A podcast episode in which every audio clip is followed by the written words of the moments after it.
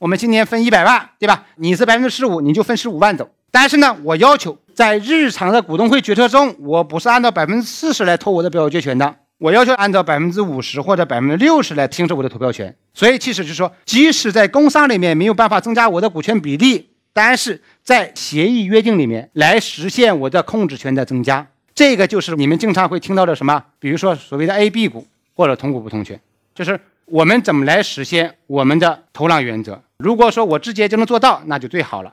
如果说我做不到的话，那我们有这样一些调整的方法。